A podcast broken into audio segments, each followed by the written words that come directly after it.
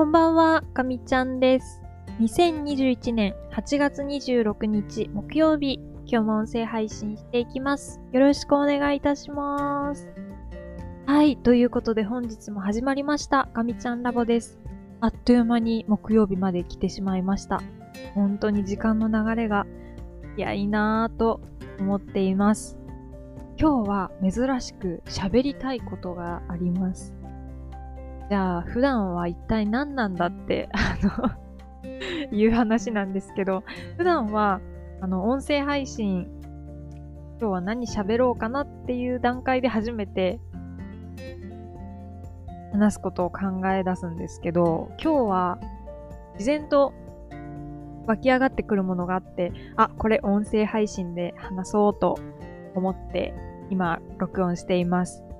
ちょっと考えとかも全然まとまっていないので、多分すごい散らかると思うんですけど、えー今日思ったことをね、この音声配信に残しておこうかなと思います。今日はいつも通り仕事があって、まあ、ちょっと体調が結構夕方ぐらいからいまいちなんですけど、まあ、なんとか乗り切って、そしてその後のオンラインスクールの面談も無事に乗り切り、あの何か結果を残したっていうのは一つもないんですけど、まあ、とりあえず一日今日も生き延びたということで、まずは一回その自分をね、認めようかなと思っています。はい。では、えっ、と、本題なんですけど、今日、会社での話なんですけど、まあ、とある打ち合わせがって、こう、法律家って言ったらいいんですかね。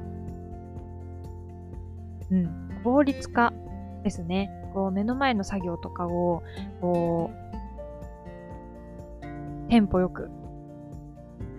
法律よくやる。あるいは、人じゃないものにやってもらう。とか、えーそういう打ち合わせがあって、お声掛けいただいて参加してたんですよね。で、なんかまあ最近特にそうなんですけど、私、積極的な発言っていうのが全くできなくなっちゃってて、なんかもうすごい、ただ、異戦みたいな感じですごく申し訳なかったんですけど、まあでも、それでもいろいろと話を聞きながらすごい考えてて、なんかこう、リモートの会議ってすごく難しいですよね。なんか、会議に参加してないって、まあ思われても仕方ないんですけど、なんかこう、考えたい時があるんですよね。しかも最近なんかこう、やたらめったら考えてばかりで、これって何のためにやってるんだろうとか、あの、会議の目的じゃなくて、その、会議で取り扱ってるその物事の目的をなんかすごい考えちゃったり、これってどういうことなんだろうってこういろいろと考えていると、なんかあっという間に時間が過ぎてしまって、あの、会議の方もどんどんどんどん進んでいって、こう発言のタイミングを逃すっていうね、あの、そういう、あの、すごい残念な感じになってはいるんですけど、今日はすごいあの、一生懸命考えてはいました。で、意見を出すところまでは至らなかったんですけど、ちょっと仕事が終わって、あれこれ、こう家のこととかしながら、ぼーっと思いを巡らせていたら、なんかこう、ある程度、こう、思いつくことが出てきたので、ちょっと話をしようかなと思って。で、まあその効率化ってすごく大事なことだと、あの、私自身も思ってて、で、すごいもう、こんなに進んでるんだと思って、純粋にすごいなっていう思いも、感想として持ってたんですけど、なんかこう自分の中で、こう引っかかってしまうものがあって、今って、あとあるシステムを使いやすくするためのツールを作るみたいな、なんかそういうことが行われていて、で、本当にそのツール自体素晴らしくて、まあ、どんどん使っていきたいなって思うんですけど、そもそも、このシステム、その大元のシステムって、なんか、みんなでアイデア出し合って作ったもののはずなのに、なんかすんごい使いづらくなってるっていうのがあるなって思ったんですよ。実際そう思う人が私の周りには結構いたからこそ、なんかそういうちょっと楽に作業するためのツールみたいなものが生まれ始めてきてるっていうことだと思うんですね。で、これなんで、なんでだろうと思って、なんでシステムがそうなっちゃうんだろうって、あの、私はシステムとか全然わからないので、本当に、あの、何もわからないで、思ったことを言うんですけど、なんかこうシステムってとっつきにくいというか、すごい複雑で難しいっていうイメージがあって、で、まさにその私たちが今使ってるものっていうのも、なんかもう本当に複雑難解で、えっ、ー、と、時間かかる。何をするにしても時間かかるし、なかなかこう使おうと思っても、気持ちが進まないというか、ああれ時間かかるから、なんかやり方もいまいちよくわからないしってこう敬遠しがちなんですよね。で、まあみんなで作りやすいものを作るために、なんか多分いろいろ意見を集めて作った気がするんですけど、結局それがあの使いづらいものになってて、で、私はちょっと後で、その会議の後でだったんですけど、ちょっととある本かなんかで読んだものをちょっと思い出して、パイロットスーツの例がすごい似てるなって思ったんですよね。なんか、あのー、ごめんなさい、これどこの、どこの軍の話だったか忘れちゃったんですけど、あの、まあ、とある空軍ですね。とある国の空軍で、えー、ものすごく、その飛行機の墜落事故っていうのが頻発してたていうことがあったらしいんですね。で、まあ、やっぱり、人の命がかかっているので、こう原因究明、事故の原因究明だったり、まあ、どうしたらそういう事故が起こらないようにするかっていうのを一生懸命あのやっていくんですけど、ちょっと経緯をね、あの忘れちゃったんですけど、最終的に、えっ、と、パイロットスーツを直したですよね。で、まあ、そのパイロットスーツって、そのもともと、こう、平均的に、そのパイロットたちの平均的な体型情報っていうのを、えー、取り込んで、まあ、いわゆる誰にでもこう合うように作られたものらしいですよね。ただ、結局そのパイロットスーツのせいで事故が起こっていたんだそうです。っていうのは、本当に平均的な体型の人って、ただ一人存在なかったと、その本には書いてありました。だから、まあ、誰かしら、誰かしらというか、誰しもが、えっ、ー、と、例えば腕はいい感じに合うけど、足は全然合わないとか、まあ、その逆もあったりとか、まあ、他のところとかもね、いろいろと、その、完璧に自分にとってフィットするスーツじゃなかったために、ちょっとその操縦感覚が狂って事故が起こった、多発したっていうのが、えっと、最終的なその自己調査とか、えっと、原因究明の結果だったんですよね。で、なんかここからわかることっていうのは、あの、みんなが使いやすいものってみんなが使いづらくなっちゃうっていう話を思い出して、これだと あの、自分の中では一回合点がいったんですよね。あの、これをお聞きになってる方々、ちょっとどう受け取られるかっていうのはあのドキドキではあるんですけど、つまるところ、今私たちが使っているシステムっていうのは、確かになんかヒアリングみたいなものが、あの、あった記憶がね、あるの、あるんですよね。で、なんかどういう機能があったらいいと思いますかみたいな。どうなったらいいと思いますかって、なんかそういうアンケートも、なんとなくあった記憶があって、ただ、できた結果がこれみたいな。全員が、全員ってちょっと言う表現は良くないですね。あの、私の周りの限られた人たち、私も含めてなんですけど、うわ、何これめっちゃ使いづらって、あの思っちゃったんですよね。多分ですけど、みんなが欲しいものを集めて、平均をきっと出して、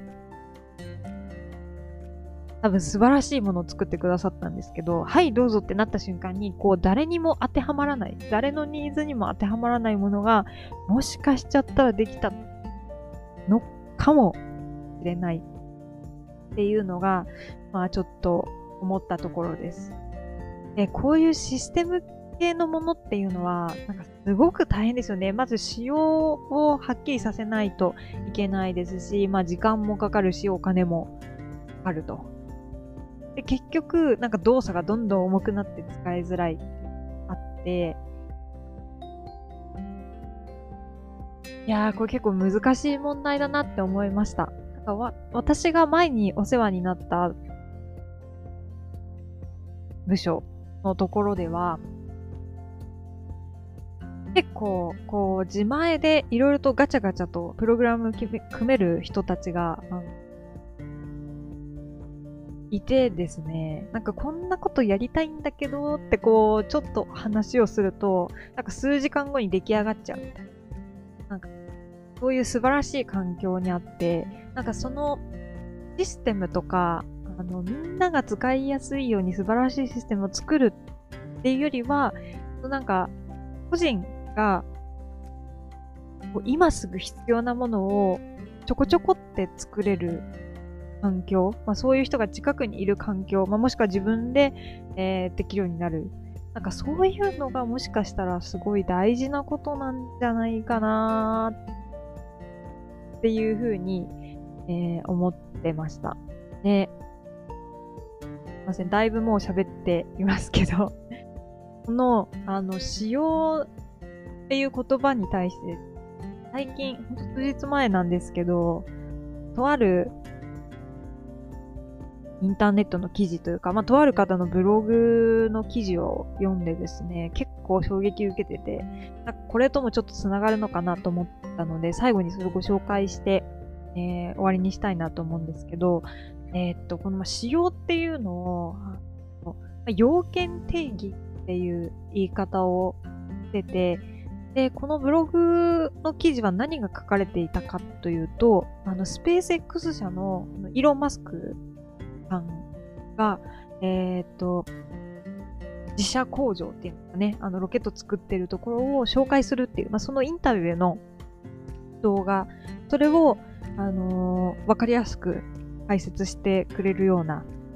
動画になって、動画じゃないですね、えっ、と、記事になってまして、ちょっと私まだ、元々のその動画をちゃんと見れてないので、改めて見たいなと思ってるんですけど、そのブログの記事を読む限りでは、ものづくりでそのイーロン・マスクさんが考えられてる大事なものが、まあ、5つそのものづくりで大事なことを挙げられてて、で、そのうちの1つがこの要件定義に関する話だったんですよね。で、まあ、要件定義ってどんなものかっていうと、えっ、ー、と、まあ、こういうデザインでこういうのを作ってほしいっていう、まあ、あの、いわば仕様だと思うんですけど、なんかその要件定義にある、なんかここにはあの、バカさ加減って書いてあったんですけど、そのバカさ加減っていうのを少なく